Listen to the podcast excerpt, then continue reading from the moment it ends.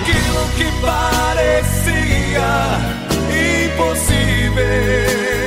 A Rádio Corações noite, Web gente. apresenta o programa, programa, De Frente, com Milagre, levando até você testemunhos de fé, aqui, conversão e superação. Programa De Frente com Milagre. Tenho certeza que será um programa de muita Jesus mudou minha sorte. Sou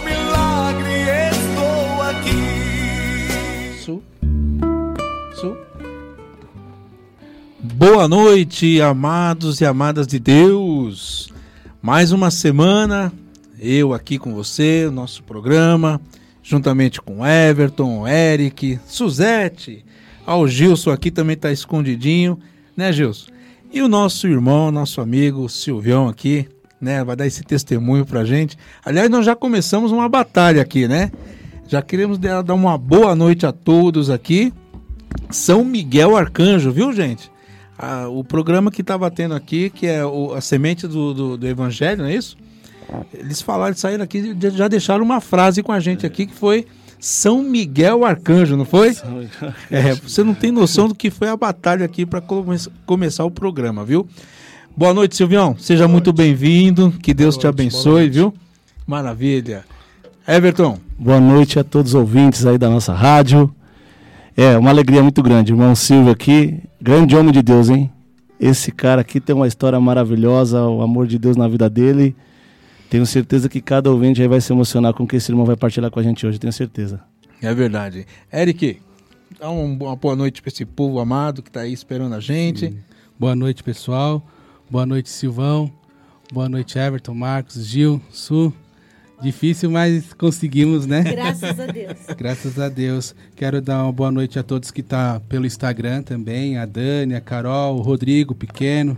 Tá mandando um alô aqui pro Silvio também, o Rodrigão. Olha aí, que maravilha. Tá, tá aqui com a gente. E vamos lá, né? Com a batalha, mas. É, firme. com batalha, né, irmão? É isso aí. A gente tá sempre nessa batalha aí. E é um prazer enorme a gente poder estar tá iniciando mais uma vez o programa De Frente com o Milagre. E hoje não é diferente, né? É, a gente está aqui falando dessa batalha que nós tivemos. Nós tivemos um probleminha aqui com a internet. Acredito até que quem nos acompanha estava é, até achando esquisito, né? Que não estava entrando o programa, que está acontecendo, que está acontecendo, mas nós já solucionamos aqui é, juntamente com a, a, a, graça de Deus, viu, gente? Então, o programa vai seguir em frente, a rádio está aí, está no ar. Então, mais uma vez, pode ter certeza, o inimigo perdeu de novo, né, irmão? Com certeza. Eu imagino aqui o fogo com esses homens aqui, tudo cheio de Deus aqui. Quem é que vai ficar em pé desse jeito, né? Como é que é, né? Como é que é? Como é que pode? Tá certo. E a gente já pede também licença para você, caro ouvinte, para a gente poder é, adentrar a sua casa, é, estar junto com a sua família, fazer parte dessa noite com vocês. Talvez você esteja aí no teu jantar, né? no teu trabalho, no, no a caminho da tua casa e você está ligadinho aí com a gente. A gente pede muito para que vocês possam também participar aqui com a gente, entrar em contato com, os, com as redes sociais. Eu vou, eu vou repetir aqui para que você possa ficar marcadinho aí, você anotar direitinho, você depois baixar também o nosso aplicativo da Rádio Corações. Vai lá no Play Store, baixa lá e você pode participar com a gente aqui. Ó, o nosso site é www.radiocoraçõesweb.com.br. O nosso Face é Rádio Corações Web, tudo junto, ponto oficial. O nosso Instagram, arroba Rádio Corações Web Oficial. E o nosso WhatsApp, a gente pede muito, né, né Eric? WhatsApp, o Eric o Eric está sempre ligadinho aqui no, no WhatsApp para responder aqui as suas perguntas, né? É, falar alguma coisa também sobre o teu testemunho. O nosso WhatsApp é 11 94760 0166. Oi? e, então faça isso, dá uma ligadinha pra gente, manda aqui o teu, a tua mensagem. O, o Eric vai estar tá te ouvindo aqui, a gente vai estar tá vendo também a tua mensagem, para que a gente possa colocar aqui também para quem está nos ouvindo, para é, edificar a fé do nosso irmão, da nossa irmã que está aí também ouvindo e esperando esse milagre também acontecer. Amém? Uh, eu queria só deixar um, um, um aviso aqui, irmão. É, da última vez que nós tivemos aqui aquela, da última não foi a primeira de muitas, né? Que a nossa a, foi a noite de, de clamor, não é isso? Foi tão maravilhosa que eu tive um, um pequenino testemunho, mas que eu, eu pedi muito por uma pessoa. É, é, é um rapaz no qual eu estou rezando muito por ele, mas eu não queria revelar agora, porque senão é, acaba, né? O inimigo acaba fazendo a, os atalhos dele, mas a gente está aqui batalhando é que esse rapaz ele tinha que estar tá fazendo um, um, um, evento e eu pedi muito aqui naquele dia do clamor, naquela noite que nós tivemos aqui com o Santíssimo exposto. Eu pedi muito aquela noite, falei, Senhor, o Senhor tira o cabo da vela, o Senhor faz alguma coisa do carro que não possa sair dali para que né, vá para esse evento. E de repente eu perguntei, como é que foi lá o evento, como é que foi lá o show? Ah, não teve porque ninguém apareceu para a gente ir. Esse show nada mais é do que exatamente uh, aquela nossa batalha que foi do dia 31 para o dia 1 né? O Halloween. Então, graças a Deus, graças a Deus, essa pessoa com mais outras três pessoas não foram, não participaram. Glória a Deus, né? Então isso é um testemunho que eu estou dando daquela noite de clamor, viu, irmão? Eu acredito que muitos também tiveram e a gente, é verdade, e a gente pensa, estava tudo certo, viu? Estava tudo certo, o evento ia acontecer, estava tudo marcado. Aliás, aconteceu o evento. Só que as pessoas para quem eu estava rezando não foram. não Graças a Deus, né? Sim. E vamos dar continuidade aqui. Everton, vamos uma canção para que a gente possa iniciar, né? Ver o que, que a gente tem hoje para a gente poder partilhar aqui com o nosso irmão Silvio. Eu tenho certeza que a graça vai ser maior ainda do que você possa estar imaginando. É isso aí, convidando nossos irmãos que estão nos ouvindo, que eles possam também, junto conosco, no só clamor, clamar esse Espírito Santo que vem para nos capacitar e nos direcionar.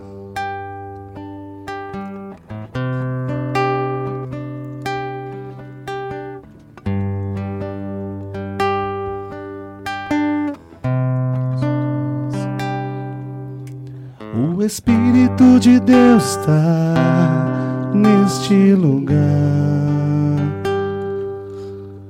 O Espírito de Deus se move neste lugar.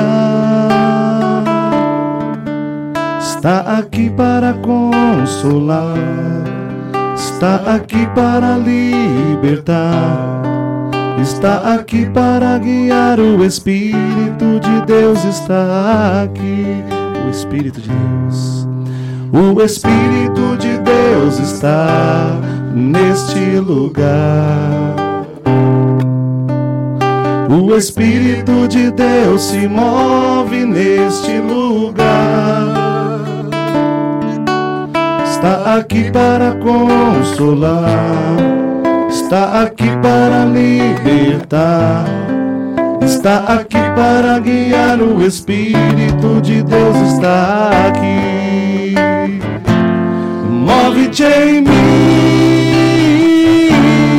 move-te em mim. Toca minha mente, o meu coração. Enche minha vida com teu amor. Move-te em mim, Deus Espírito, move-te em mim. Move-te em mim, move-te em mim. Toca minha mente, o meu coração. Enche minha vida com teu amor. Move-te em mim, Deus Espírito, move-te em mim. O Espírito Santo, o Espírito de Deus está neste lugar está aqui, está na tua casa. O Espírito de Deus se move neste lugar. Está aqui para consolar, está aqui para libertar. Está aqui para guiar, o Espírito de Deus está. Move-te em mim, move-te em nós, move-te em mim move-te em mim, toca minha mente, o meu coração, enche minha vida com teu amor. Move-te em mim, Deus Espírito, move-te em mim. E é isso que nós pedimos. A presença do Espírito Santo para que mova em meu coração, aí no seu coração. O que, que você hoje pretende? O que, que você hoje necessita? Porque você hoje clamou, você pediu a presença do Espírito Santo. Eu quero dizer para você, meu amado, minha amada, de que quando você pede o Espírito Santo, o Paráclito, ele se coloca do seu lado.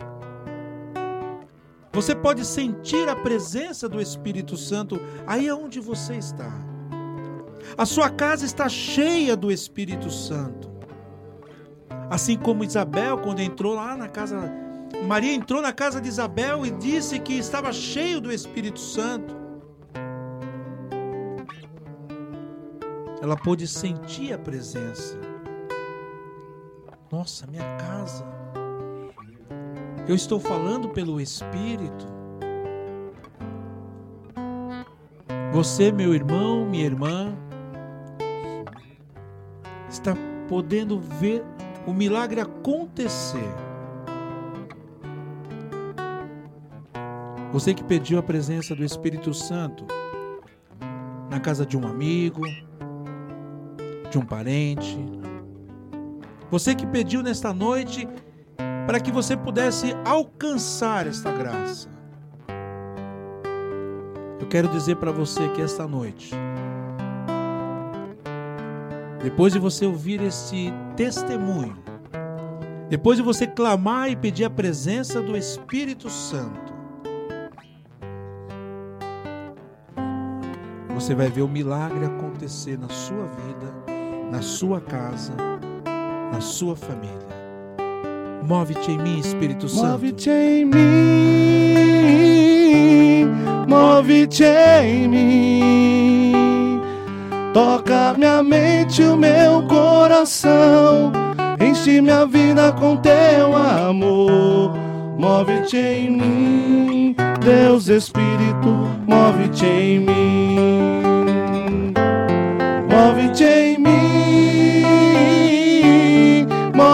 Em mim. Toca minha mente, o meu coração. Enche minha vida com teu amor.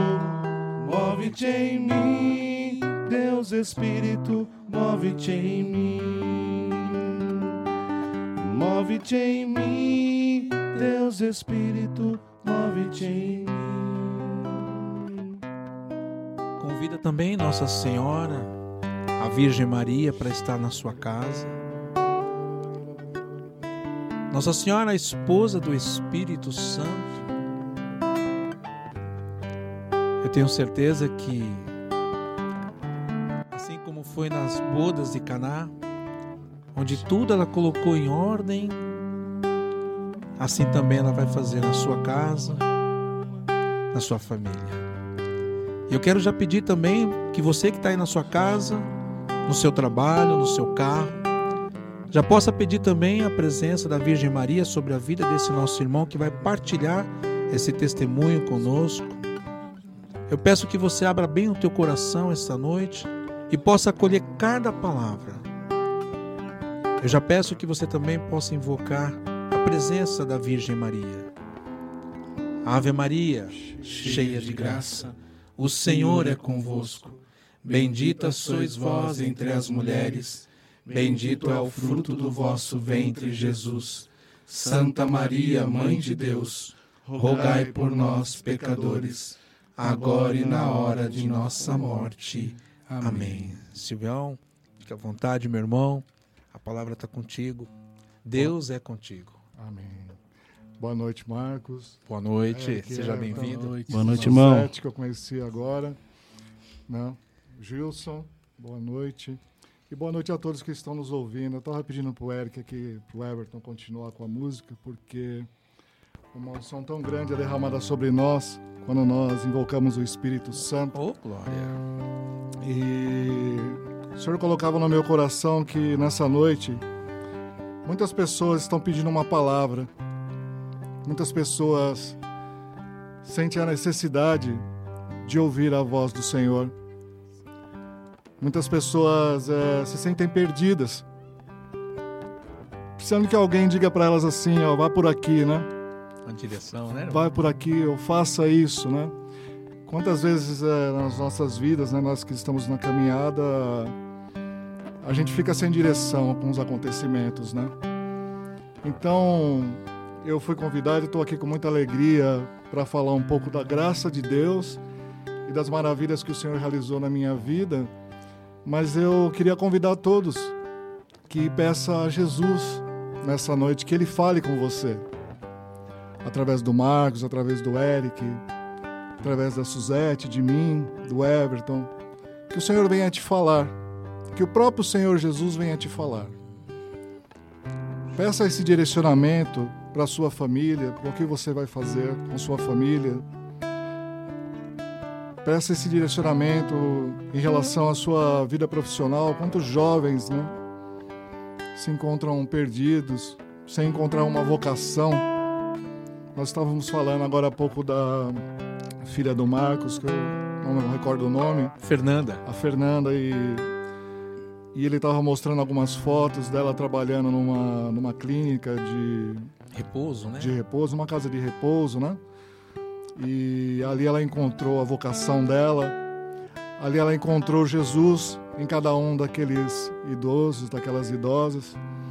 E não tem nada mais maravilhoso do que nós descobrimos uma profissão e uma vocação ao mesmo tempo. É verdade. É uma é maravilha, né?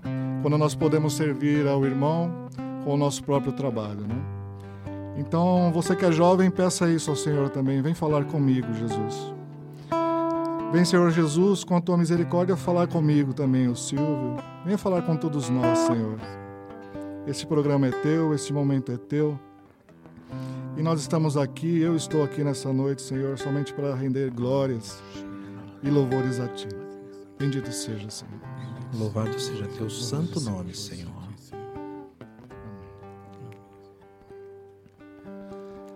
É isso. A gente falava dessa interessante como eu realmente sinto, né, que o Senhor ele já vai nos falando, né, porque nós falávamos da batalha, né, que nós enfrentamos agora há pouco aqui. Que batalha, né? Irmão? É, e aí eu comecei a ver o, a, a, aflição no olhar do Gilson lá.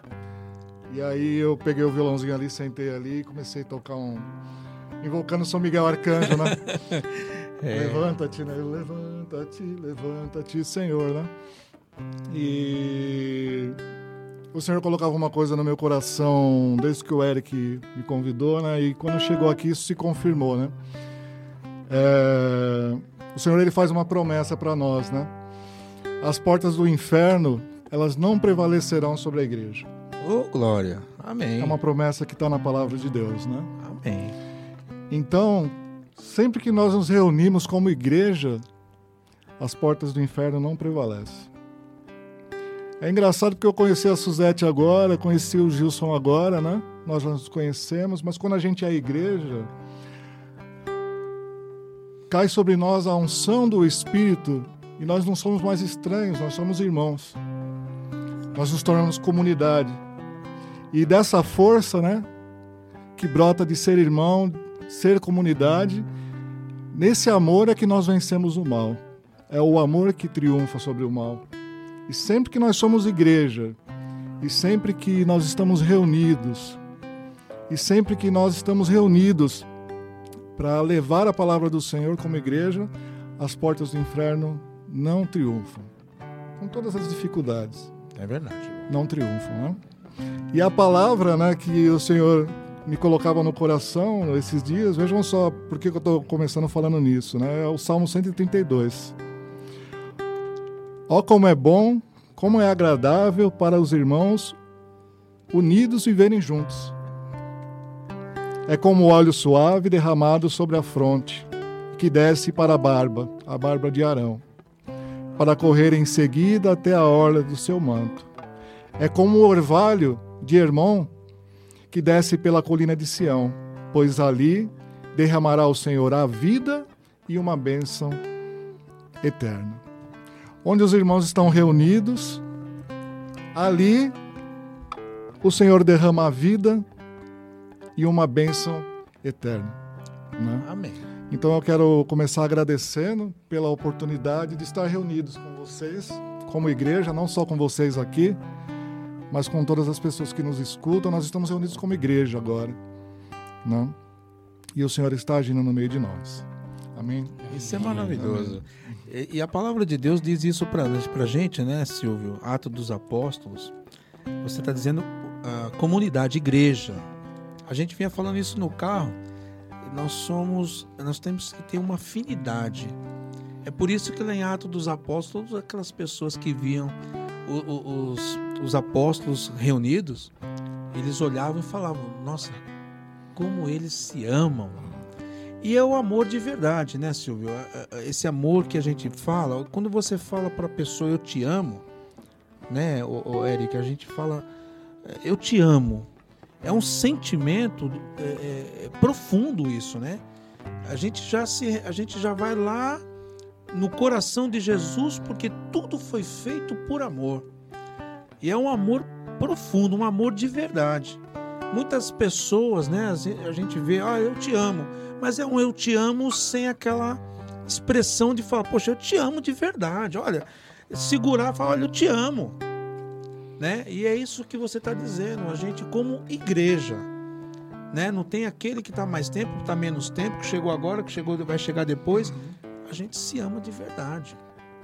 Você está muito mais tempo do que eu na caminhada, irmão. Uhum. E eu me lembro perfeitamente quando eu fui fazer uma vez uma pregação no, no encontro de jovens da, da paróquia na, na, na atividade. Uhum. E eu perguntava, quando eu cheguei para fazer a pregação, eu perguntei onde é que estava a capela, né? Que eu não e aí me explicaram que era lá em cima.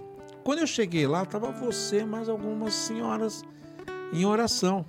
Mas eu não tinha, eu não conhe... eu já tinha visto você em algum lugar, mas eu não tinha amizade contigo. Aí quando eu vi vocês rezando, eu procurei fazer a minha oração para depois descer no salão para fazer a pregação.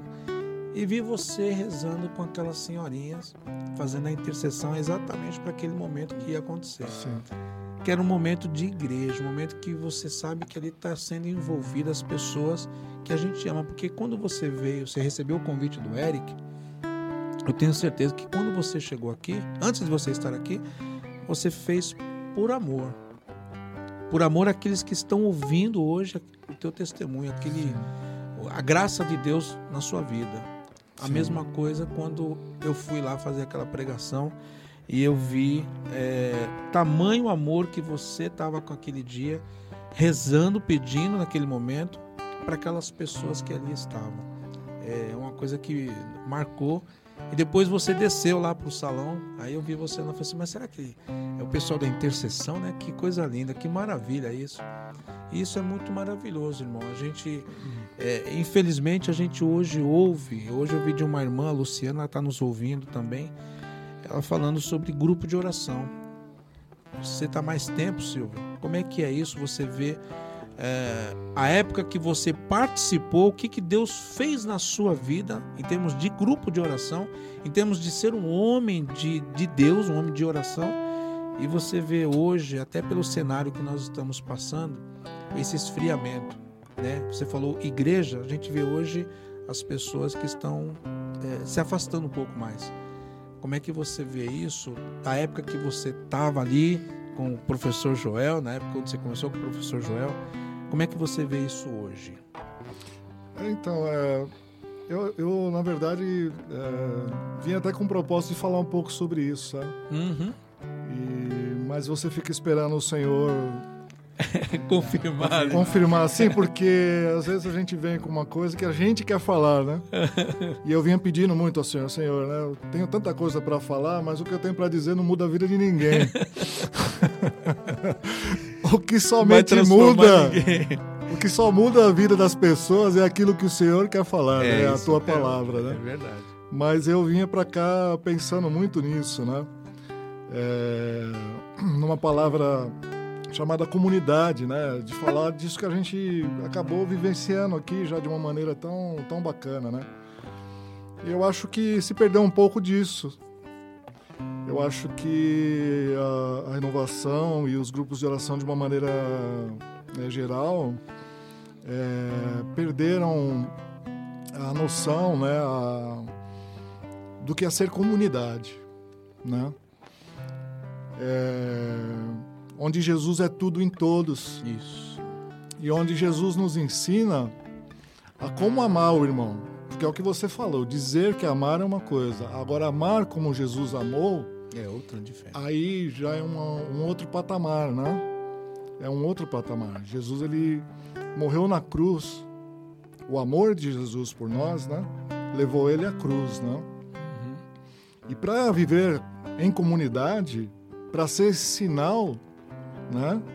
Que o mundo precisa, né? De amor verdadeiro, a gente vai ter que morrer muitas vezes, né? É isso mesmo. Porque é, Jesus ele nos ensina a amar o Marcos, o Silvio, do jeito que eles são. É isso mesmo. Jesus ele não, não nos amou dizendo assim para mandando uma, mandando uma carta pra gente dizendo assim, não, eu vou te mandar uma cartinha, você muda tudo isso aqui na sua vida. É isso E mesmo. aí depois que você for essa pessoa melhor, eu te amo. Quem sabe, né? Eu vou te amar É, um quem sabe, né? Não, ele, do jeito que ele nos encontrou, aonde nós estávamos, ele nos amou. É isso mesmo.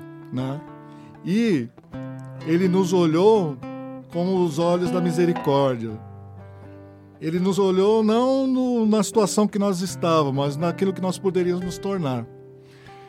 E o nosso amor pelo irmão tem que ser dessa forma também. Eu tenho que ter a coragem de amar meu irmão do jeito que ele é. Né? Aqui tem dois santos, né? O Eric. Eu tô levando eles pro céu. Porque eles me amam do jeito que eu sou, né? Tá E, Ó, E a razão, mal- né? Ó, a e porta do céu. e amar o Silvio não é fácil. Quem me conhece sabe disso.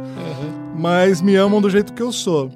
E me olham da forma, de uma forma assim. Eles me olham vendo o que eu posso me tornar, né? Uhum. E é isso que é ser comunidade, né? Onde o amor né, entre os irmãos é um sinal, um verdadeiro milagre, né? Sim. da graça de Deus. E eu acho que a gente não precisa retomar isso, né, de uma maneira geral. É verdade, senhor. Ser comunidade, né? Ser verdadeiramente comunidade, antes de ser mesmo igreja, se você for pregar a palavra de Deus, né? Uhum, uhum. Né, Jesus ele não convidou ninguém para ser fazer parte da igreja dele, né? Ele convidou pessoas para caminharem com ele, para serem irmãos, seus discípulos e irmãos entre eles.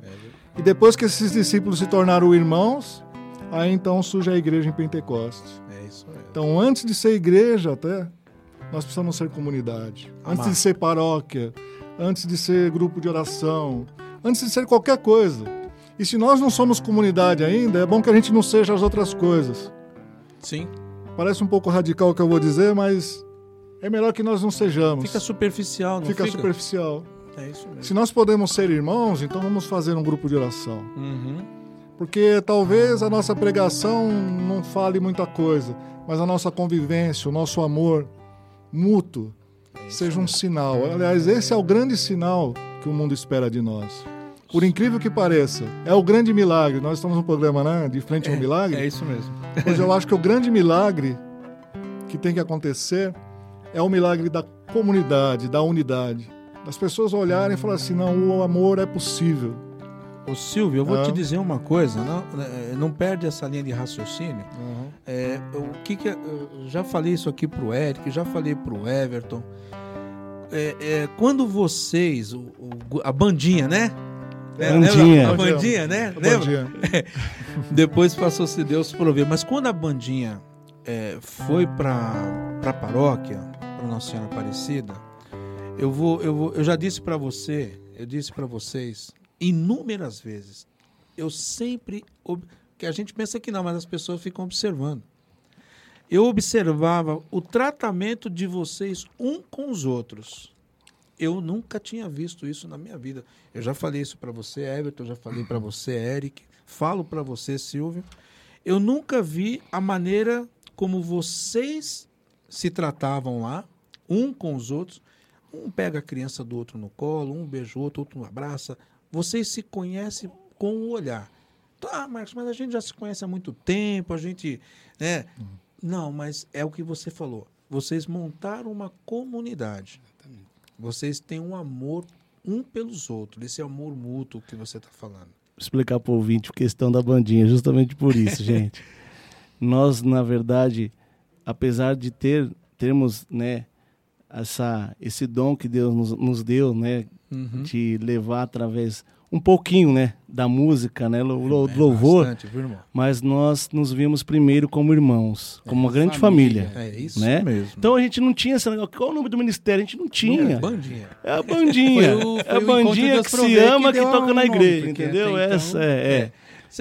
Para vocês terem ideia, você ouvinte que está aí, né, nos ouvindo, não está entendendo muito bem, o que, que acontece? Eles fazem parte de um ministério né, é, do qual eles foram convidados para estar com a gente lá na paróquia Nossa Senhora Aparecida, porque nós estávamos também sem um ministério para que fossem tocar nas missas, principalmente nas missas por cura e libertação.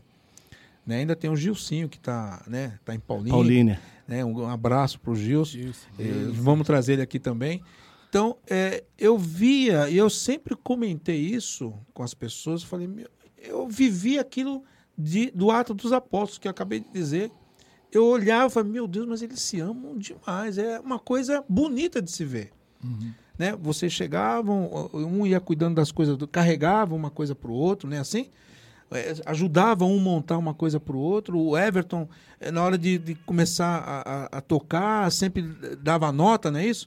E mostrando como é que é. Então, isso é amor de verdade. Então, não tem aquela, aquele olhar de dizer, poxa, acha que sabe tudo, sabe aquela coisa de reclamação? A gente, eu, pelo menos, eu não via. Vocês nunca demonstraram para ali. Eu sei que o que vocês fizeram não foi para as pessoas ficarem observando.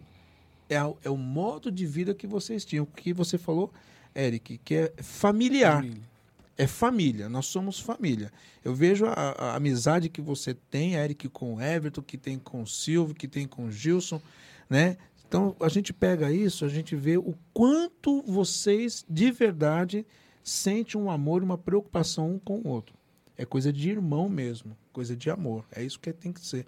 É o que você falou, Silvio. É, se perdeu isso.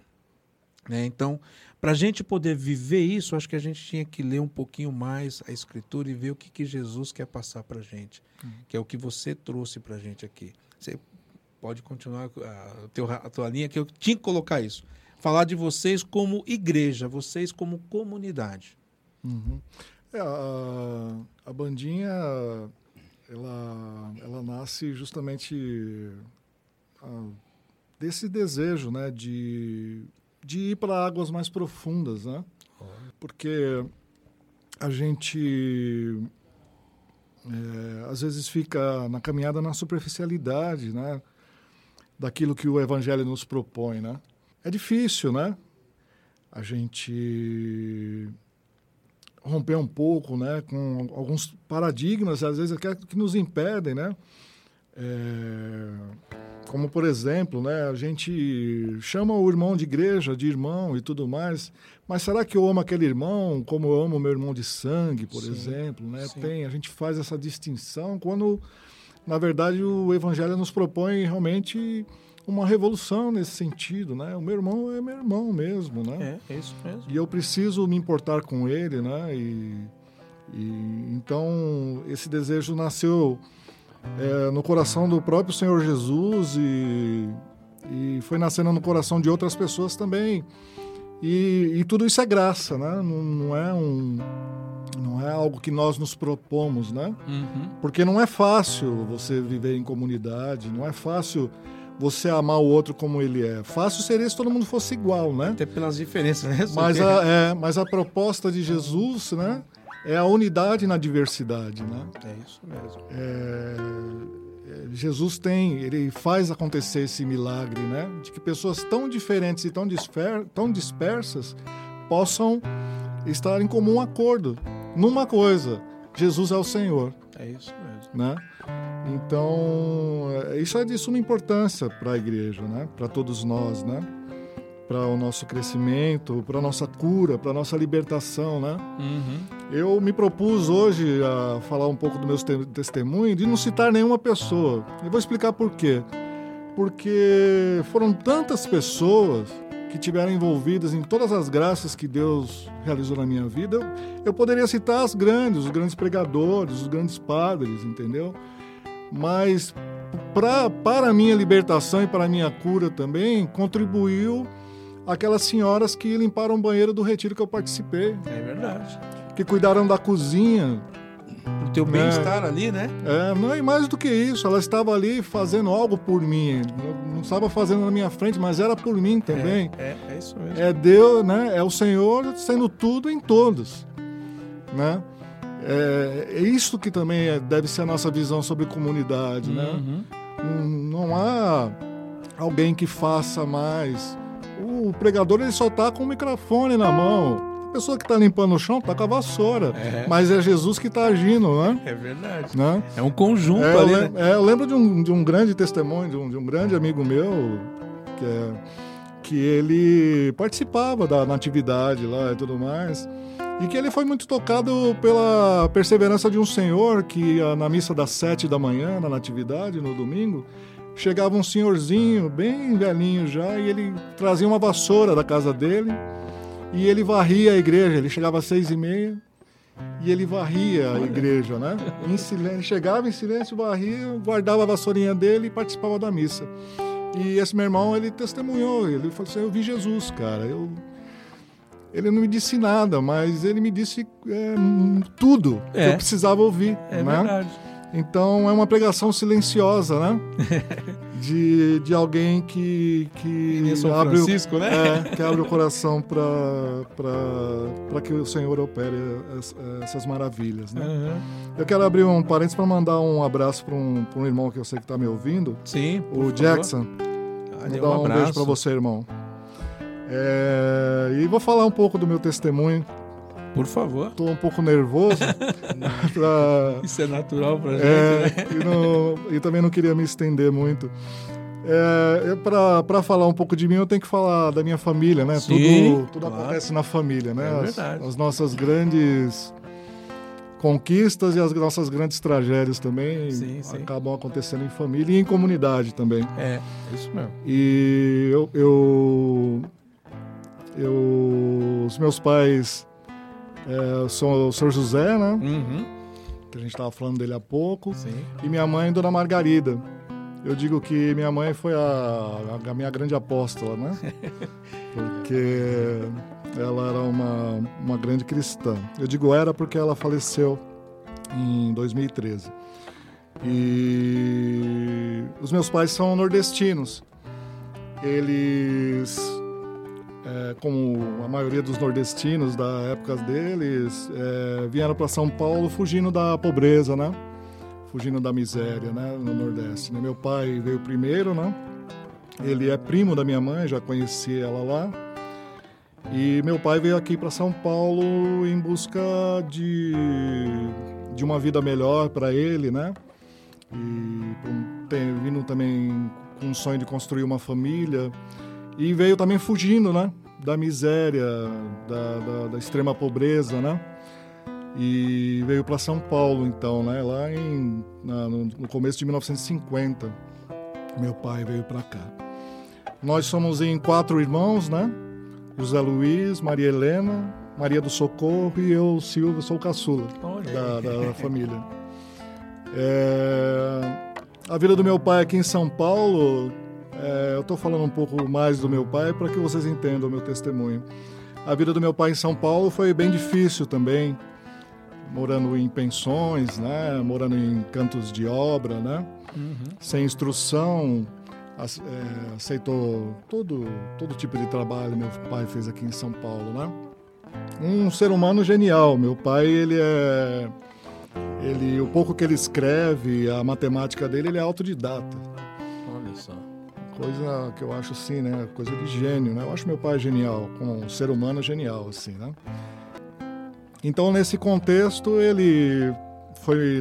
Quando minha mãe veio, eles se casaram e foram morar numa casinha na, na Vila Ema, numa travessa da Vila Ema, uma, uma ruazinha que fica em frente à Paróquia Nacional Aparecida, assim. Ah, sim.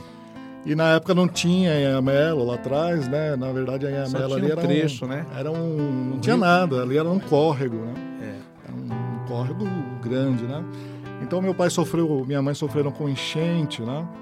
Com a casa entrando de água. Meu irmão foi levado uma vez pela enchente, Meu Deus. conta a história e tal, né? E aí meu pai foi indo é, e depois mudou lá para o Castelinho, perto da Natividade lá, né? Castelinho é uma praça que tem ali na, na Vila Ema ali, né? E isso tudo meu pai conquistando assim com muita luta, né? Muito trabalho, é, muito sacrifício, né? Eu, eu via meu pai pouco assim, porque ele saía muito cedo e voltava muito tarde, né? Uhum. Meu pai se aposentou na, na antiga Hélio Gás, né? Meu pai trabalhou 25 anos como entregador de gás, aqueles senhores Sim. Que trabalham. Hoje a gente não vê tanto, né? Passava o caminhão do gás, né? Isso, deixar o botijão na. né? Tá buzinando, né? Isso, isso. Aí meu pai carregava, né? Eu lembro. Meu pai chegava em casa, né? Ele tinha as costas largas, assim, né? os braços, era um homem forte, né? E eh, a vida não foi muito bacana com meu pai, né? Apesar de ele ter criado os filhos e tudo mais, eh, mas essa, toda essa trajetória dele, né? Tiveram marcas muito profundas, né? a, a meu irmão mais velho, José Luiz, Maria Helena, e depois nasceu a Maria do Socorro. Maria do Socorro nasceu com sopro no coração. E hoje, e na época também nem era uma doença muito grave, mas por conta das condições do meu pai, das condições da saúde no nosso país, que não precisa nem abrir um parênteses, né? Uhum. A minha irmã acabou falecendo com dois anos de idade. Puxa vida. E aí depois, né, eles, ah, aí depois veio a surpresinha que sou eu.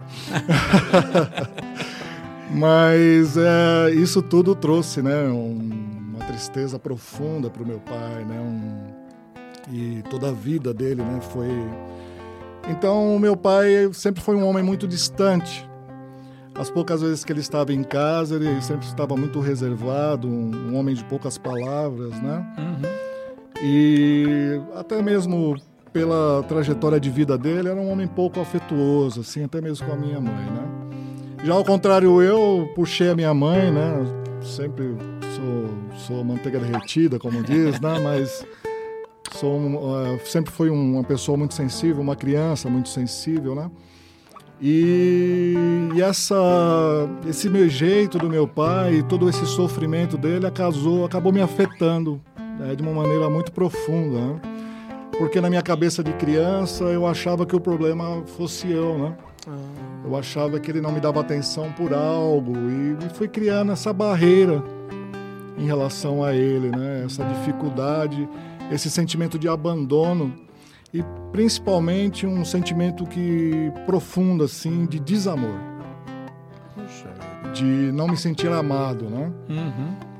E esse, esse desamor ele foi crescendo e ele foi me amargurando também desde a da primeira infância, assim. Eu, eu, eu já era um menino de canto, já era um menino quieto, né? E, e eu creio que isso acabou afetando o meu pai também, porque eu vejo que isso não afetou tanto meus irmãos. Mas eu via que a relação entre eu e meu pai, para ele também era difícil é, ver a minha situação, né? Ah, sim. E eu creio que tenha sido muito difícil para ele. Eu dei muito trabalho para meu pai e para minha mãe. Eu tenho certeza disso. Mas a questão é que houve um. A gente se distanciou muito, muito.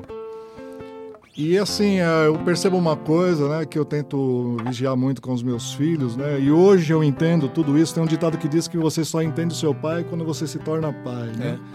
E é muito verdadeiro. Porque o meu pai, eu, eu, eu tô falando isso com muita tranquilidade hoje, e, e hoje eu admiro muito meu pai, sobretudo como ser humano, Sim. Porque eu consigo ver ele agora dessa forma, né? Mas a maior parte da minha vida não foi assim. Porque, como eu ia dizendo, quando uma pessoa é muito ausente na sua vida, você passa a não contar mais com ela, né? Sim. Então, eu tinha um pai, mas ao mesmo tempo não tinha. Eu cresci com esse sentimento, com esse desamor. A grande palavra aqui do meu testemunho é desamor e amor. O desamor, ele é uma coisa que, falando assim, mas a falta de amor talvez seja uma das maiores doenças que existe. É verdade. Porque ela foi me destruindo como pessoa, né? foi destruindo a minha saúde, inclusive, né? Com 13 anos de idade eu fiquei diabético, né? Fiquei diabético, me tornei diabético sem nenhum, nenhum diagnóstico assim, né? Diabético do tipo 1, insulino dependente, né? Uhum.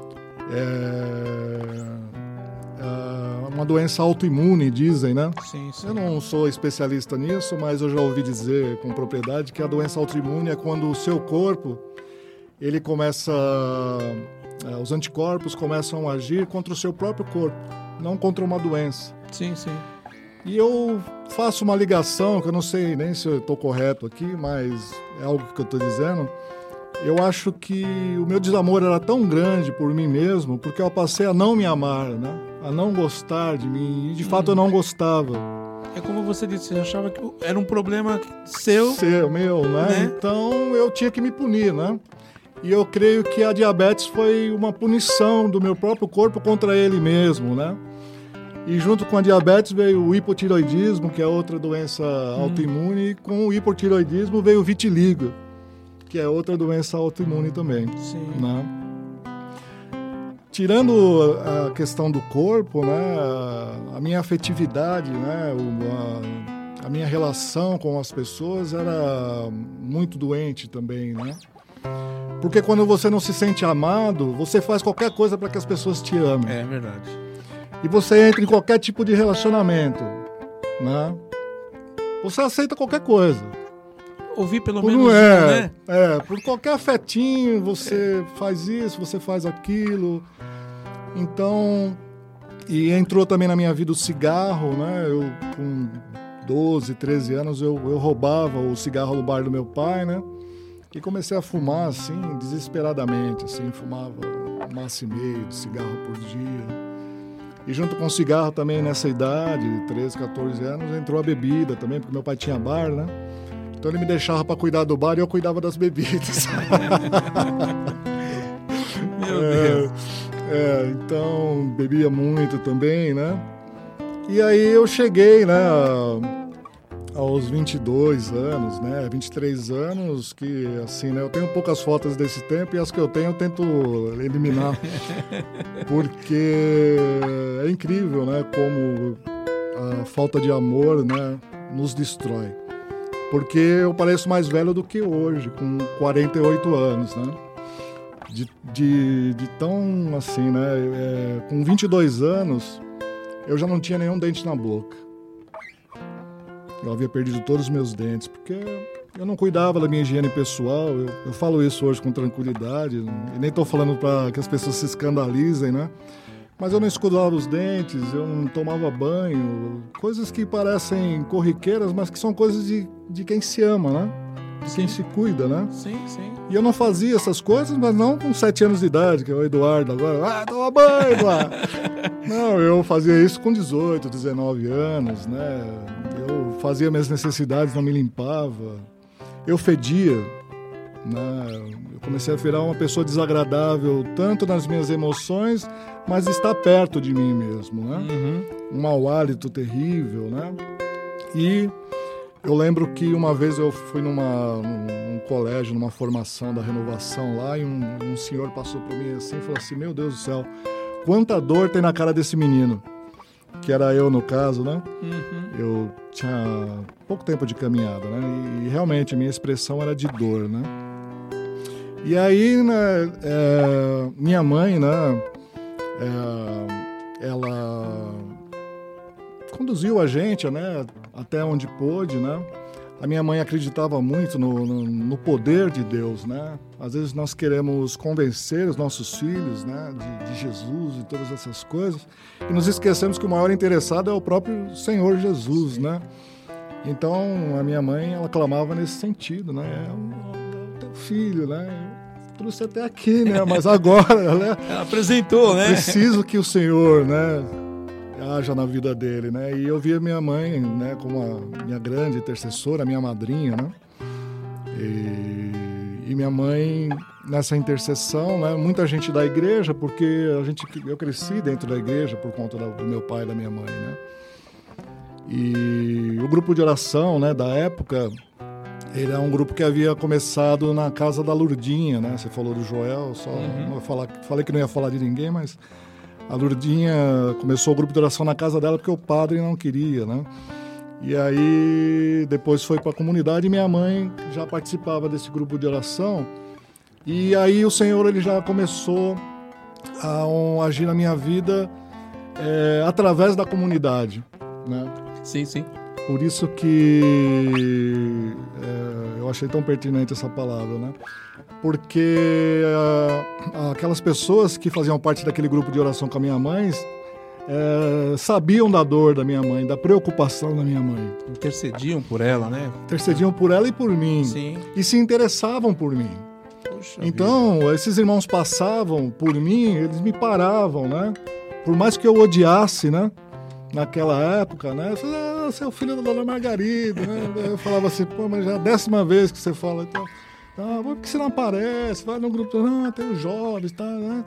Ah, eu, não, não, eu não conseguia fugir, né? Dessa, uhum. desse, desse anúncio, né? Desse, desse Jesus que batia na minha porta constantemente para me resgatar através da comunidade, né? Sim.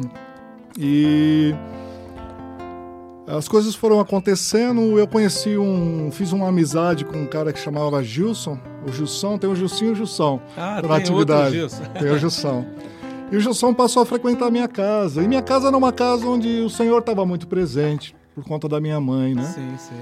E o Gilson foi evangelizado, tal. O Gilson sentiu vontade de fazer o crisma e tal. Eu já havia feito, né? Uhum. E ele começou a fazer o crisma e tal. E um dia ele me chamou para participar de um terço que uh, os jovens da comunidade estavam é, rezando o terço nas casas das pessoas, né? Olha que E desde aí eu, eu, comecei a experimentar uma coisa que eu acho tão bonita do nosso Deus, do nosso Senhor Jesus, que é a delicadeza dele conosco, né?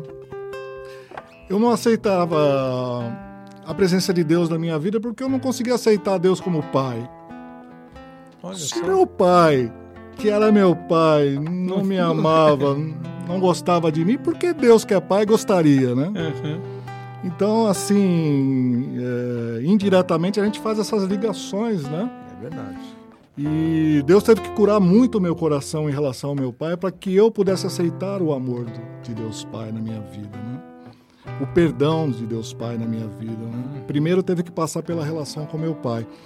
Então ele me chamou para rezar o terço. E com Maria, não, a referência era outra, né? Maria, né? Eu não podia ver uma imagem de Nossa Senhora que me comovia, né? Mas eu não sabia o que era aquilo, era a graça de Deus, né? Eu me sentia comovido somente de ver uma imagem de Nossa Senhora, né? É, que interessante. Né? E aí quando ele falou é terço, eu falei, não, com Maria eu vou, né? então, pelos braços de Maria, né? Uhum. Ela foi me levando, né? Poxa. Pelos braços de Jesus, né? Foi a ponte. É. O Gilson, ele foi participar de um projeto, ele foi convidado para participar de um projeto de uma comunidade chamada Comunidade Betel, Uhum. lá da Vila Mariana, essa comunidade. Eles tinham um projeto no pátio do colégio que chamava um, um encontro que chamava Querigma. Né? E, e lá eles faziam, né, como o próprio Querigma propõe, né, o anúncio poderoso, né, o anúncio do amor Do do, amor. Pai, do senhorio de Jesus, né, Jesus como seu Salvador e da graça do Espírito Santo e o batismo no Espírito Santo. E o Gilson fez essa experiência, né? E aí ele me convidou, porque ele voltou assim, né? De um jeito que eu, Outra pessoa. É, eu percebi que alguma coisa tinha que que tá acontecido. é. acontecendo? E fiquei curioso tal, né? Então fui lá. Chegando no pátio do colégio, eu me deparei com essa comunidade, comunidade Betel. Como eu disse, eu não vou citar nenhuma pessoa, porque do momento que eu cheguei, que eu pus o pátio, que eu pus o pé no pátio do colégio, o pátio do colégio Sim, é, sim, no centro, lá, né? centro, lá no centro. Do momento que eu pus o pé lá dentro, até o momento que eu saí, eu fui mu- muito amado pelas pessoas. vida. Nós chegávamos lá, tinha de duas em duas pessoas acolhendo quem chegava. Sem você nunca ter visto, não É, conhecer ninguém. E eu, daquele jeito, né? Do mesmo jeito, cheguei fumando, né? Aquele cheiro, né? Aquela, aqueles dentes, aquelas coisas todas, cabelo mal cortado. Eu não, sou muito bonito hoje, com cabelo cortado e tudo. Você imagina eu sem dente, com cabelo sem cortar e sujo.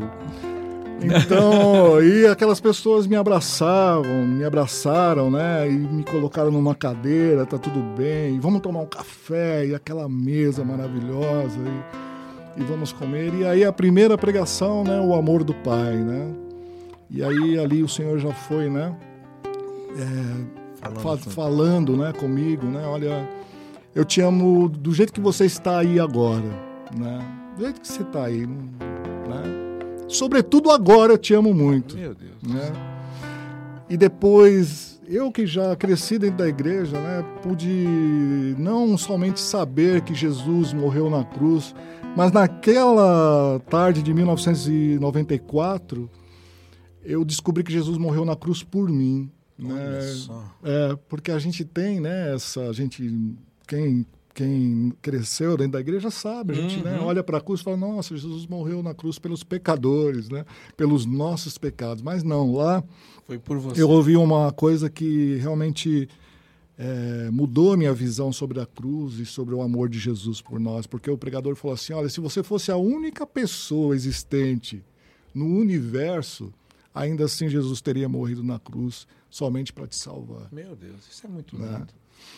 E, e depois que veio todas as pregações e a pregação sobre o Espírito Santo, a ação do Espírito Santo. E a ação do Espírito Santo é algo tão misterioso e tão grandioso, né? Porque eu vou dizer para você que naquele momento eu não entendi nada, né? E ainda hoje, depois de quase 30 anos, eu não entendo muita coisa. Mas é, eu senti que tinha algo muito especial sendo dito ali para mim. Né? Algo diferente estava acontecendo. E aí no domingo, né? é, nós somos convidados a participar de uma oração na cripta, né? Ah, debaixo da, da, da, da, da igreja, né? Uhum. Do pátio do colégio, desculpa. Tem uma cripta, né? Onde estão ali os restos mortais de alguns padres, tal. Um lugar muito bonito, tal. E haveria uma oração de batismo no Espírito Santo, né? Eu não fazia a menor ideia do que fosse, nunca tinha participado de grupo de oração nem nada. E era um retiro que conseguia trazer muita gente pro, pro, lá para o pátio do colégio. Nós estávamos em umas 120 pessoas, bastante, mais ou menos. Bastante, bastante gente. Bastante. Assim, né? E aí a gente, eu lembro de cada detalhe, né? Porque a gente descia uma escada de dois lances, assim. Né? Uhum. Né? A escada descia assim, depois ela virava para a direita e descia assim. E aí havia um salão muito grande, assim, né? E essa, essa escada ela dava exatamente no centro do salão, assim, né? E eu comecei a descer as escadas de pé, conversando com a pessoa que estava atrás de mim ou na frente, não me recordo. No segundo lance, eu já comecei a sentir algo que tirou minha atenção do que eu estava conversando, né? E a gente indo em filinha, né? Porque o Santíssimo estava exposto, né? No, uhum. Na parte mais, mais inferior do salão, né? Num altar muito simples, né? Um ostensório muito simples também, mas lá estava Jesus, né? Aguardando a cada um de nós. E eu sei que do espaço da escada, né? até, a, até onde estava o, o Senhor sacramentado, uma parte ali da fila eu estava de joelho já, na primeira parte. Depois da metade, eu já não conseguia ficar de joelhos também. Eu não, não estou brincando. Algumas, algo é, que nenhum de nós consegue explicar de uma maneira perfeita, né? mas algo realmente grandioso começou a acontecer ali e pela primeira vez na minha vida eu me senti verdadeiramente amado. Que lindo, Senhor. Isso. E aí me colocaram diante do Senhor e colocaram uma cadeira, né? E eu lembro das duas pessoas também que oraram por mim e elas oraram com muito amor. Eu sentia isso nas palavras delas, né? Eu senti o amor do Senhor mas eu senti o amor da comunidade, daquela comunidade ali reunida, né? Dizendo para mim, olha, nós acreditamos em você. Você tem jeito, né? Você é digno de amor, né? Sem saber a minha história, eles diziam para mim aquilo que eu precisava ouvir, né? É. Que é quando o Senhor mesmo está falando. na essência, é, né? E aí um dos irmãos teve tirou uma palavra, né, que está no Salmo 18 e a, o trecho do é um versículo só e dizia assim: é, não haverá de morrer para narrar as minhas glórias. Não haverá de morrer para narrar as minhas glórias. E fizeram uma oração de efusão do Espírito Santo sobre mim e naquele mesmo instante, sem nunca ter ouvido, sem nunca ouvi falar em dom de línguas, eu passei a orar em línguas naquele Recebeu momento. o batismo. É. E hoje eu entendo por quê. Porque eu sou um cético. Eu sou orgulhoso. Né? e o dom de línguas, você precisa dessa humildade da, do, é. dos filhos e filhas de Deus, né? de se entregar nas mãos do Pai. Né? E se fosse para mim ter que orar em línguas em outro momento, que não fosse aquele, eu ia falar, ah, que negócio que é esse? Eu sou esses caras chatos, assim, besta, sabe? E então o Senhor ele me pegou no momento mais frágil, que eu não tinha que questionar nada, que eu estava entregue, entregue mesmo, que eu estava largado, senão que eu não conseguia sim. nem parar de pé, né? E ali eu comecei a orar em línguas, e ali eu passei a experimentar algo, uma chama se acendeu no meu coração que está acesa até hoje, né? E eu passei a participar dessa comunidade, comunidade Betel, como músico, né? E o Senhor, através dessa comunidade, da convivência de amor entre eles, foi me curando, foi me libertando, né? E depois disso, nós tínhamos também lá, a comunidade fazia alguns trabalhos missionários. Ah, os padres da, da, da Arquidiocese de São Paulo nos convidavam para fazer o querigma na paróquia. Por coincidência, ou, ou melhor dizendo, por providência, o, o padre querido Padre Fausto, Sim. né? que está lá na Grazelina agora, ele era o pároco da paróquia Natividade do Senhor, a paróquia da minha mãe. Então nós fomos fazer lá o querigma, né? O querigma missionário, Sim. né? E, e, o meu pai participou. Puxa vida. Né? E ali o Senhor começou um processo de cura profundo, né, entre eu e meu pai, no meu coração e no dele também, né? Uhum. Um, um, processo que dura até hoje, até hoje, fazem 20 anos, né? E então com essa, proximidade, com essa proximidade de novo com a natividade, aí entra na história o grupo de oração da natividade, onde eu fui acolhido também com muito amor, né, por aqueles irmãos. Sim. E ali eles cuidaram de mim aquele grupo de oração, era um grupo que cuidava, as pessoas cuidavam uns dos outros, né? Uhum. Eu havia abandonado os estudos, né? E então esses irmãos me fizeram retomar os estudos, né? Esses irmãos juntavam dinheiro para me dar o dinheiro do passe, né? Na época a gente usava passe, passe né? Ir trabalhar, passe, ir, né? É. Eles me davam passe para procurar emprego. era o bilhete único. É, eles me passe. davam, é, me davam passe para para estudar. Esses irmãos pagaram o meu tratamento dentário, né? Para que eu pudesse, pudesse usar uma prótese, uma dentadura, né? Esses irmãos pagavam natação para mim. Para que eu pudesse retomar, retomar a minha saúde tão, tão castigada pelo cigarro, pela uhum. diabetes, por tudo, né? Cuidaram de você. Cuidaram de mim, né? E ali eu aprendi o que é ser comunidade. Ali, né? Em cada um eu fui aprendendo coisas maravilhosas, né? E eu saí desse, desse retiro, né, do, do Querigma, com, com três graças muito grandes, né?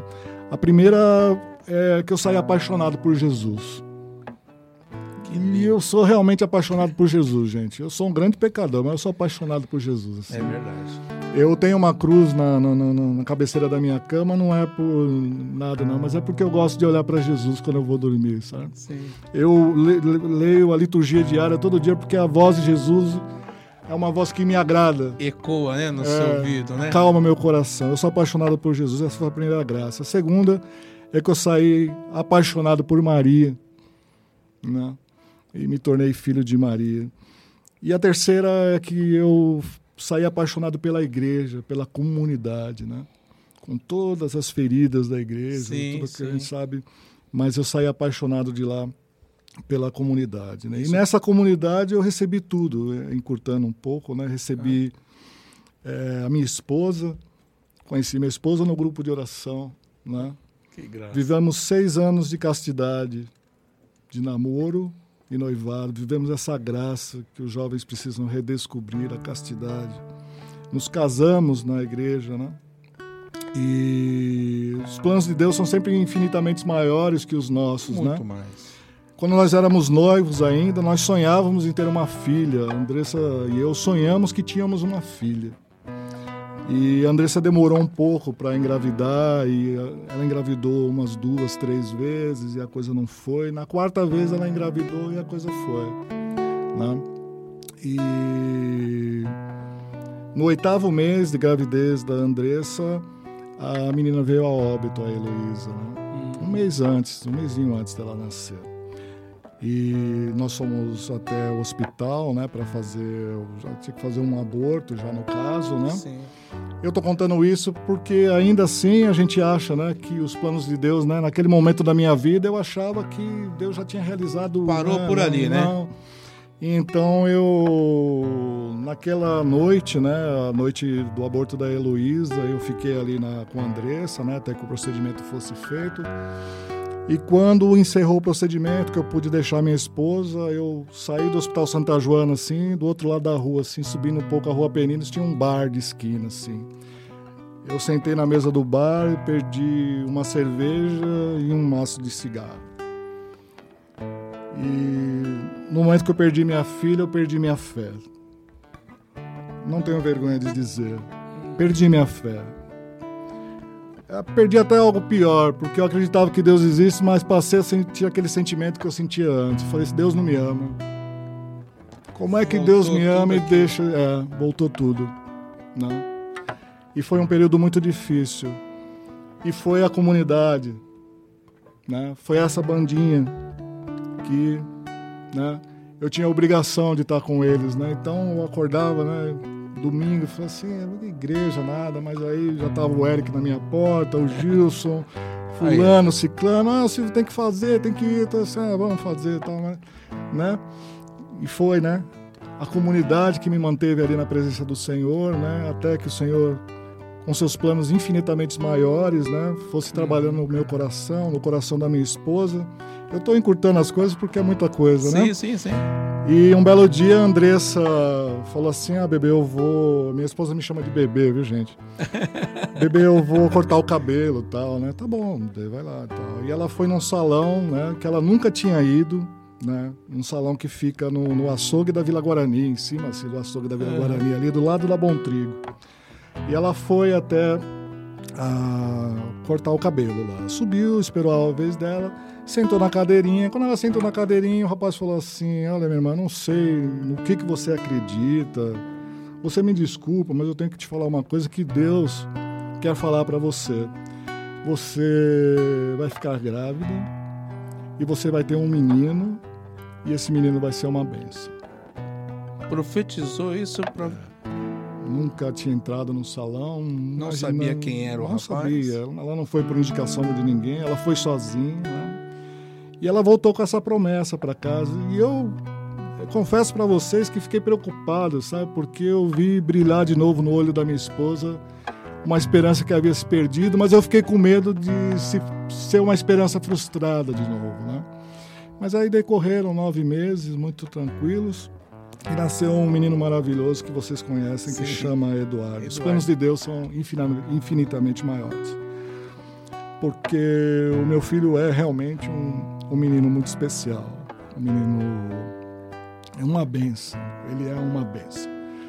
É, uns 15 dias atrás, a Andressa teve que levar ele para o trabalho dela e ele passou o dia lá no trabalho. Chegou no final do dia, uma das colegas dela falou assim: Olha, eu tô vendo seu filho aqui e eu quero ter um filho como o seu. Olha, Se eu tiver que ter um filho, tem que ser que nem o Eduardo. Porque que é alegria, né? benção. Que E alegria. o Eric, o Everton, conhecem, sabe que eu não estou falando algo. é, todo filho acha. Todo filho é uma bênção, né? Aham. Mas Eduardo realmente é especial. Né? E ainda assim, a gente caminhando e a Andressa também não conseguia esquecer o episódio da Eloá, né? Faltavam, da Heloísa, faltava um, um, né, um, tinha um buraco nos nossos corações ainda, né? E então, agora, com 48 anos de idade, o Senhor, ele nos surpreende, né? Com uhum. mais uma gravidez, né? E nasce Eloá, né? É linda. Eloá. né? Porque os planos de Deus são infinitamente mais, né? Uhum. E tudo isso, meus irmãos, minhas irmãs que estão nos ouvindo, quem me deu, né, foi o próprio Senhor Jesus. Quem realizou foi o próprio Senhor Jesus. Hoje eu sou um homem feliz com todas as dificuldades que um homem tem. Sou um pai de família. Tenho uma mulher maravilhosa. Tenho dois filhos maravilhosos que são grandes milagres para mim, né? É verdade. Moro na minha casa própria. Com todo o esforço dos meus irmãos, eu hoje sou funcionário público, sou funcionário do Tribunal de Justiça de São Paulo há 22 anos né, que eu trabalho lá. Tiro de lá meu sustento com muita alegria, um lugar que eu trabalho com muita Graças alegria. Graças a Deus. Né? E tudo isso eu vim trazer hoje para vocês aqui para dizer que Jesus é maravilhoso, para dizer que Ele merece todo o nosso amor, toda a nossa glória e que nós podemos confiar nele, mesmo diante da morte, mesmo diante de circunstâncias, nós podemos constar. E nós podemos contar também com a comunidade com esses irmãos Muito que né? Deus coloca na nossa vida, né? Uhum. Essas pessoas são colocadas na, na, na, na nossa vida por Deus. E para que a gente seja irmão, Jesus pagou um preço muito alto. Sem a cruz de Jesus nós não seríamos irmãos. Não, não, não mesmo. Então nós precisamos valorizar isso. Sem a cruz de Jesus nós seríamos estranhos. Mas a, a nos tornar de novo filhos de Deus, Ele fez de nós irmãos um dos outros. Nós precisamos resgatar essa noção de Eucaristia, né? Eu vejo isso também, Marcos. Eu queria encerrar uhum. dizendo o seguinte: nós eu vejo um amor profundo que todo católico tem e deve ter pela Eucaristia, pela hóstia consagrada. Sim. Né? Mas só que a Eucaristia não somos nós que recebemos o corpo de Cristo na comunhão. É Jesus quem nos recebe no seu corpo. Olha que lindo isso. Não somos nós que recebemos o corpo de Cristo. É o corpo de Cristo que nos recebe. E o corpo de Cristo são também aquela comunidade reunida ali. Nós precisamos olhar para os nossos irmãos com a mesma fé que nós olhamos para a Eucaristia. Porque quando nós olhamos para a hóstia consagrada, nós estamos vendo um pedaço de pão com os nossos olhos. Mas nós sabemos que é Jesus. Que é Jesus, é isso mesmo. E nós precisamos pedir ao Senhor que renove essa fé em nós e nós olharmos para o nosso irmão também. Olhar para o Marcos, mas olhar para o Marcos com os olhos de Jesus, com os olhos da fé. É não olhar só os defeitos do Marcos, não olhar só aquilo que está na aparência, porque uhum. quando nós olhamos para a Eucaristia, a aparência é do pão. É isso mesmo. Mas a essência é Jesus. Irmão. Quando nós olhamos por Marcos, a aparência é o marco, mas a essência é um filho amado de Deus. É um filho amado, é isso mesmo. Jesus diz: Isto é o meu corpo. Isto é o meu corpo. Este é o seu irmão. É verdade. Quando nós olhamos para um mendigo na rua, a aparência é de alguém sujo, maltratado, alcoólatra, drogado. Essa é a aparência, mas a essência com os olhos de Jesus, nós vamos enxergar um filho amado de Deus. Aquelas pessoas te viram como filho como um amado. filho amado de Deus. Aquelas pessoas resgataram o amor de Deus. E esse você... olhar delas sobre mim mudou o meu próprio olhar sobre mim. É. Porque eu passei a me enxergar como um filho amado de Deus. Né? Agora eu estou falando de realidades distantes, mas na verdade nós temos que conquistar isso entre nós. Né? É isso mesmo. De olhar para o irmão, mas não ficar na dificuldade, de passar pela dificuldade, de pedir essa graça do Senhor, né? Uhum. A graça do perdão, ela vem da fonte do amor. Se nós não amarmos, nós não vamos perdoar, né? É verdade. Então, é, é isso. Voltar, né? A, a ser comunidade, a ser comunhão com o irmão. Voltar a amar a igreja, que são esses irmãos que estão foram colocados no nosso caminho, né? não por acaso, mas porque eles têm algo de mar... Jesus tem algo de maravilhoso para uhum. realizar nas nossas vidas através de um irmão que é colocado na nossa vida. É o estender a mão, né? É. Um Everton, um Eric, que te estendeu a mão naquele momento que você estava desacreditado de novo, né? de repente, por conta, né, que vocês falam, a bandinha, a bandinha foi só uma é uma isca, né, que Jesus colocou ali, mas para que pudesse permanecer, né, Eric? Você que estava, sei que ia comentar alguma coisa pro, é, que o Silvio estava falando, e de repente vocês viram que o Silvio, o Silvio é nosso irmão. A gente não tem que abandonar, a gente não tem que largar o Silvio. Ele tem que estar junto com a gente, independente de quem seja o Silvio, quem seja o Everton, quem seja o Eric, tem que estar junto. A gente tem que batalhar junto, não é isso, Everton? Com certeza, com certeza, irmão. Isso mesmo.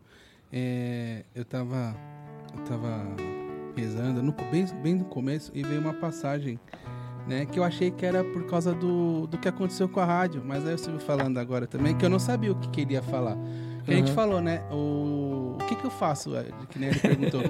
deixa fluir, né? É o que acontece, é, deixa fluir, né, deixa né? Espírito Santo. E saiu aqui Tobias 2, 10, 14, né? Tá assim, ó. Ora, aconteceu um dia cansado é, desse trabalho, foi para sua casa, deitou-se junto à parede, aonde adormeceu. Enquanto dormia, caiu-lhe um doninho de andorinha, esterco quente, nos olhos e ele tornou-se cego. Deus permitiu que lhe acontecesse essas provas para que sua paciência, como a do santo homem Jó, servisse de exemplo à prosperidade como havia sempre é, temido a Deus desde sua infância e guardado seus mandamentos. Ele não se afligiu, nem murmurou contra Deus por ter sido atingido pela cegueira, mas perseverou firme no temor de Deus e continuou-lhe a dar graças por todos os dias da sua vida. E é isso, né? É, com todos os problemas que eu falo isso de mim, tá? Sim. O Silvio é padrinho da minha filha minha filha mais velha. Uhum. Quando eu descobri que, que eu ia ser pai, a primeira pessoa que eu pensei foi no Silvio. E eu não perguntei nem pra Carol. Eu falei, ah, tá bom, vai ser o Silvio. foi uma afirmativa, né? É, é o Silvio e tal, né? Porque a gente, assim, todo mundo pensa assim, é, família, né? Ah, chamar alguém da família. E eu sempre considerei eles família. Sim. Né? Quem me acolheu na vida cristã foi o Silvio, foi o Beto, né? o Joel, uhum. nessas né? pessoas. E é isso, é perseverar, não, não deixou, né? Ele caiu, né? Desanimou. A gente, como família, segurou né? É isso e mesmo. ele é exemplo para muitas pessoas que estão aqui, Betinha, Rodrigo, muitas gente que estão aqui hoje, que estão na igreja hoje caminhando, uhum. Thaís, é por causa de pessoas como o Silvio. É. Esse, mesmo esses problemas. Eu lembro de uma história que ele contou do pai dele, você fala de, de do amor do seu pai, que você tava lá, aí teu pai tava no banheiro, você chegou de repente, falou, te ame, saiu correndo.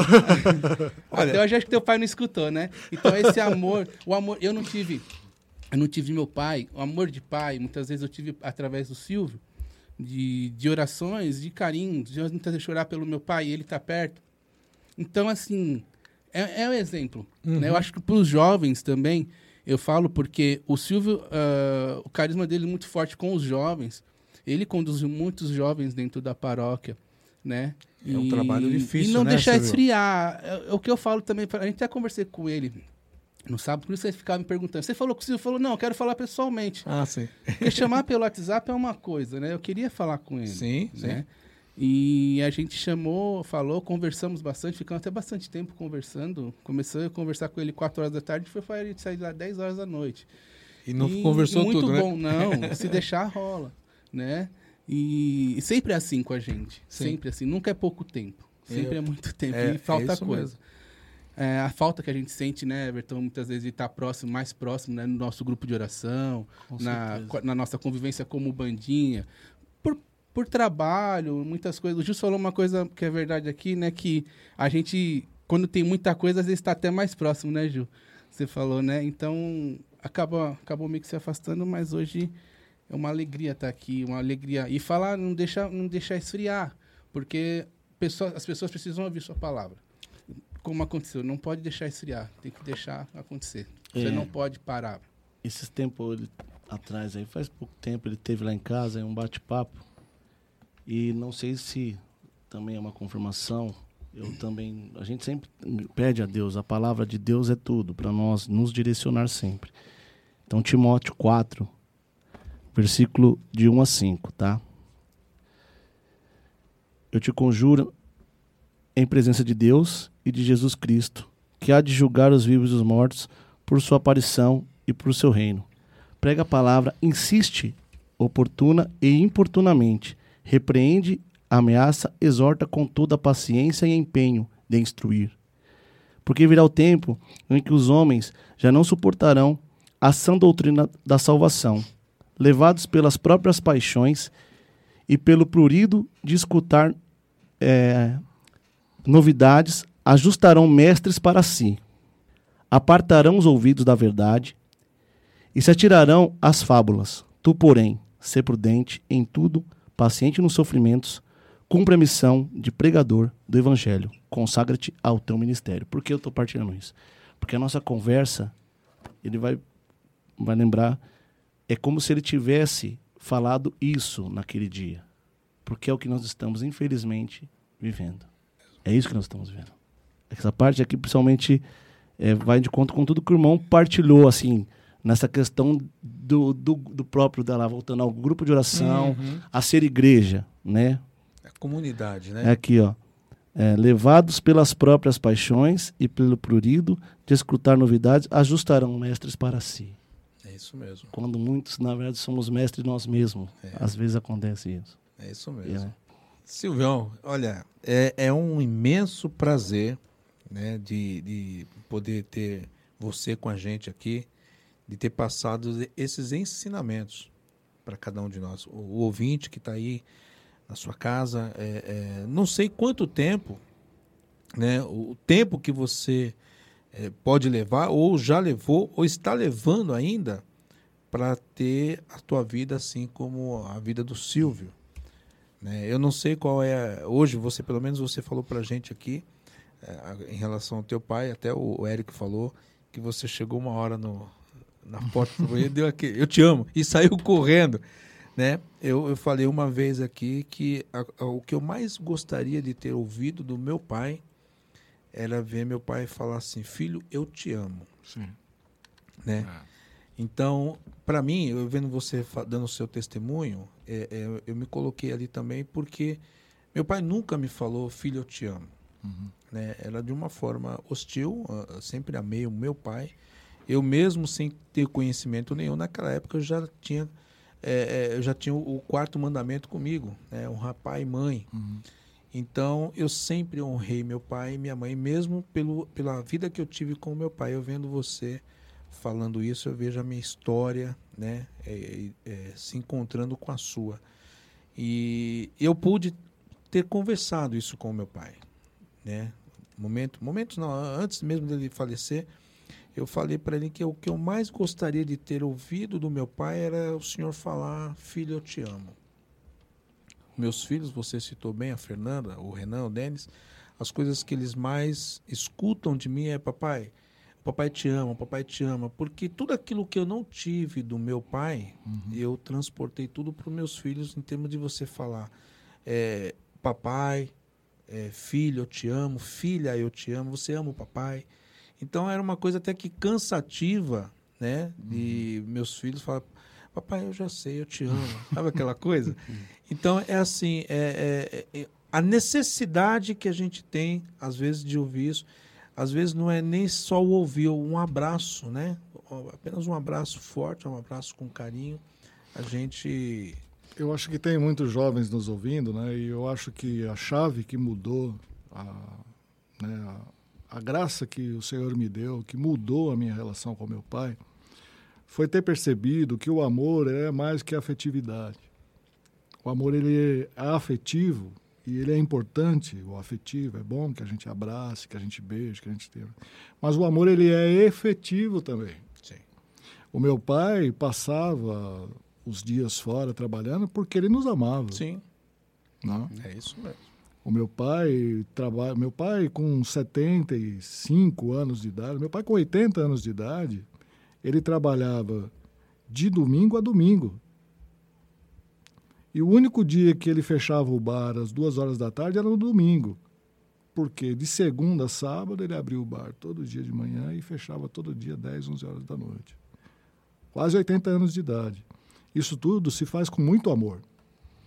Né? Então eu tive que aprender a aceitar o meu pai do jeito que ele é, como Jesus me aceitou. É isso mesmo. Né? É difícil, né? A gente Difícil. É muito difícil. E tive que aprender a aceitar o amor que ele tem por mim, porque as pessoas só dão pra gente o que podem oferecer. Será que o meu pai foi amado pelo pai dele? Será que o meu pai ouviu do pai dele, eu te amo? Eu creio que não. Como que eu vou exigir isso desse homem, né? Uhum. Então, hoje, é, com dificuldades ainda, porque essas coisas são profundas, né? E a gente não pode também achar que a graça de Deus é que nem Nescau, né? É instantâneo, né? Põe no leite, mexe e está prontinho. Não. É um processo. Um processo, né? um processo demorado, né? Demorado, que talvez até vá até para o céu. É, é isso né? eu, eu, depois da morte da minha filha, a, a Heloísa, ela teve uma missão. Ela me convenceu do céu. Né? Porque ou você se convence do céu ou você fica louco É. de perder uma filha com oito meses Deus, de idade. Né? meu Deus do céu. né? E eu, eu estou uma pessoa convencida do céu. Nós vamos para o céu. Né? E talvez esse abraço, esse eu te amo, que eu tanto anseio, né? e que talvez o meu pai também anseie por isso, será dado no céu um dia, Com a Né? graça de com Deus. a graça de Deus. Mas esse processo avançou muito. Hoje, sobretudo, eu amo meu pai. Sim. Eu admiro muito ele como ser humano, muito mesmo. Acho ele uma pessoa Que genial. maravilha. Como é que chama né? o seu pai? Senhor José Silvestre. Seu José Silvestre, olha só. Que maravilha, que filho maravilhoso, né? Deus que tá lindo. vendo? É isso. E Gente, a mãe, né? A, que E a a, mãe? gente tem, né? A mãe, né? A mãe a gente tem sempre, sempre um problema presente. com o pai, né? Aham. Aquela coisa com o pai, mas a mãe sempre lá com a gente. sempre né? presente, é isso mesmo. Gente, a gente tem também aqui que né, respeitar lá os nossos ouvintes e agradecer muito, né, por cada um de vocês que estiveram aí conosco, agradecer o Silvio, que Deus. Deus te abençoe, que Deus acumule graça sobre graça sobre a sua vida, sobre a sua casa, sua família, seu trabalho. É, agradeço muito pelo teu sim de estar aqui, de ter recebido o convite do, do Eric de estar aqui conosco. Tenho certeza que é, famílias foram restauradas, famílias foram transformadas através do seu testemunho, pode ter certeza disso. Eu tenho certeza disso e você me, me disse algo agora, no finalzinho, muito importante, que nós temos que estar convencidos do céu. Irmão, a coisa que eu mais quero é chegar no céu. Também. Eu quero chegar no céu, eu quero abraçar minha mãe, beijar minha mãe e falar para minha mãe, mãe, como eu te amo e como valeu a pena tudo que você fez. Eu quero fazer muito Vai isso. chegar esse dia glorioso. Se Deus quiser, né? Seremos uma comunidade, né, irmão? Celeste. Amém? Everton, muito obrigado também. Obrigado, meus irmãos. Obrigado a todos os ouvintes mais uma vez. Que Deus abençoe a todos em suas casas aí. Amém. Eric. Amém. Obrigado, boa noite. Obrigado pela paciência que a gente passou um pouquinho, né? Pela paciência de começar e a paciência de esperar a gente terminar. Mas é que é muito bom, né? É isso mesmo, tá A hora certo. passa muito rápido. Ouvinte, graças a Deus, né, chegamos ao final de mais um, um programa. Eu tenho certeza que vai ser uma semana cheia de graças, cheia de bênçãos na sua casa, na sua vida. E até o próximo programa. Fiquem com Deus. Um grande abraço. Até mais. Aquilo que parecia. A Rádio Corações Web apresentou o programa De Frente com o Milagre. Acesse nosso site www.radiocoraçõesweb.com. Mande sua mensagem de WhatsApp 011 96297 0464.